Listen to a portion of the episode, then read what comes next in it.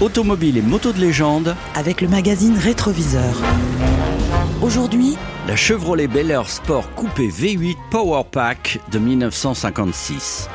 parmi les voitures populaires américaines à incarner les 50s, il y a sans conteste la Chevrolet Bel Air. Symbole de l'après-guerre qui s'estompe au profit de cette Amérique qui fait rêver avec le frigo, La télé, la machine à laver et bien sûr, pour l'homme encore très macho, le symbole de la réussite. l'automobile, avec des lignes incroyables lancées par la firme Cadillac et son style ponton, chrome, fuselage inspiré de l'aéronautique, la carrosserie précède souvent l'évolution mécanique. Et Chevrolet n'est pas en reste avec la Bel Air, du nom d'un quartier huppé de Los Angeles.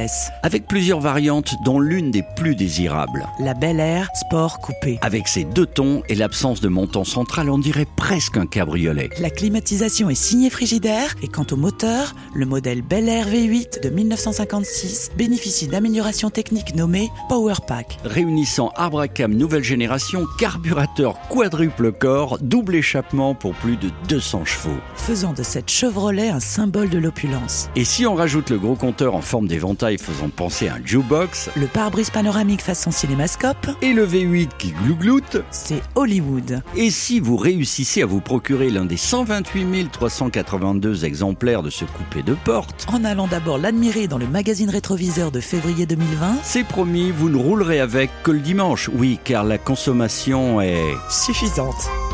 rétroviseur. Un magazine des éditions LVA.